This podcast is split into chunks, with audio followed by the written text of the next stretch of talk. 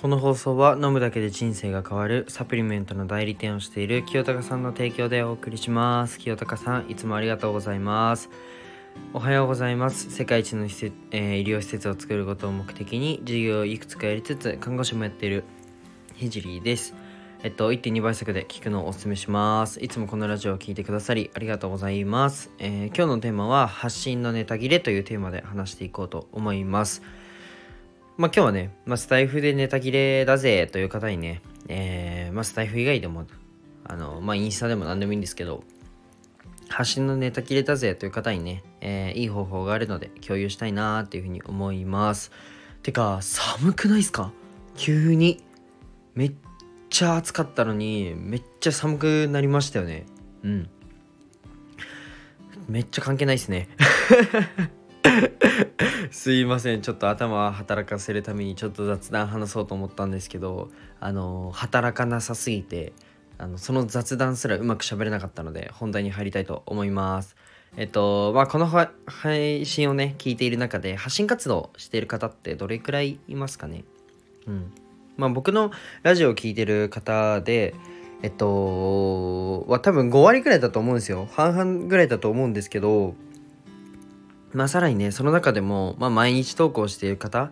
は、まあ、どれくらいいるのかなちょっとわかんないんですけどうんとまあめちゃくちゃ絞られるとは思います、まあ、逆にねネタがないからこそ毎日配信できねえんだよっていう方もねいると思うので、まあ、僕なりの方法を教えたいと思います、まあ、教えるなんてちょっとおこがましいんですけど、まあ、一応ねあのまあ、看護師の国家試験当日もラジオを配信しているくらいだったので、まあ、それなりに説得力が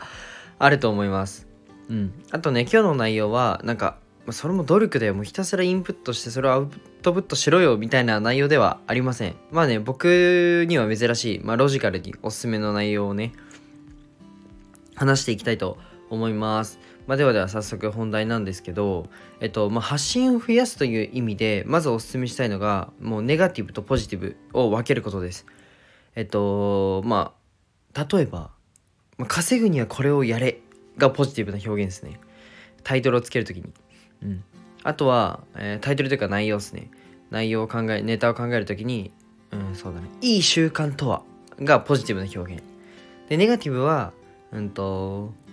そうだな。稼ぎたいならこれをやるなです。で、えー、っと、この習慣はやめた方がいいよね。みたいなのが、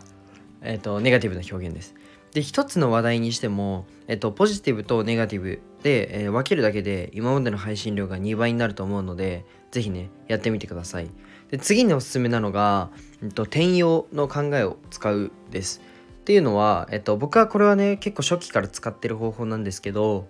うんと、そうだな。例えば、まあ、看護師で得たコミュニケーションスキルをラジオでどうやって活かすか。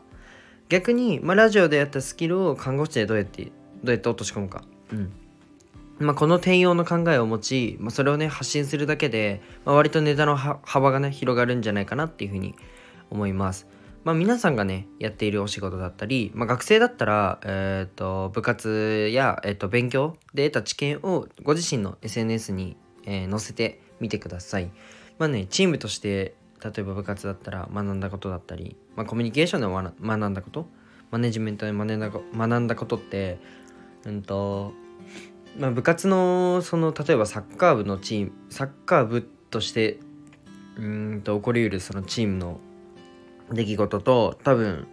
うんそうだな。会社として起こりうるチームの出来事って多分若干違うと思うんですよ。若干でか多分結構違うと思うんですけど、まあ、そういったことで多分同じチームっていう話題の中でもその自分がやってるその自分が属してるチームによって多分それぞれ問題とか違うと思うんですよね。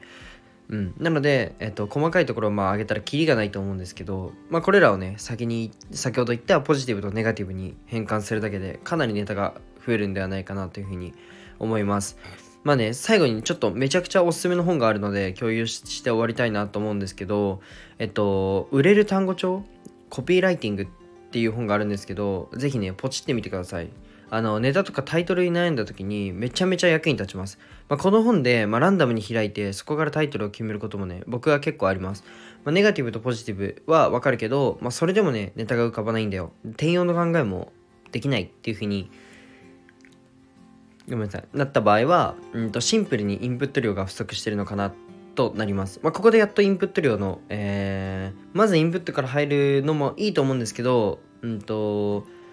ポジティブとネガティブの表現でも、えー、出てこないと。で、転用の考えも、えー、出てこない。ってなった時に初めてインプット量が不足してるなっていう風になるんですよね。うん。で、1日にインプットとアウトプットをする場面に分かれると思うんですけど、まあ、結構難易度低くやれる方法が、まあ、今日言った方法だと思うんですよ。で、それが難しい場合は、インプットに問題があるんだと思います。で、1日のインプットとアウトプットを見直す基準に、もう基準にもなると思うので、ぜひね、やってみてください。すごい、あの、ごめんなさい。あのところどころ多分ね、気づいてる方いると思うんですけど、なんかわかんないですけど、めっちゃ今日あくび出ます。なんでだろう？起きてから1時間ぐらい経つんですけど、たまにありませんかね？僕めっちゃ、あれ波があるんですよね。このあくびが出る。別にそんなに眠くはないんですけど、なんかあくび出る時とあくび出ない時ありませんか？もうすごいどうでもいいっすよね。申し訳ないです。結構ね、今日はあくびが出る日なので、はい。あの、先輩の前であくびしないように、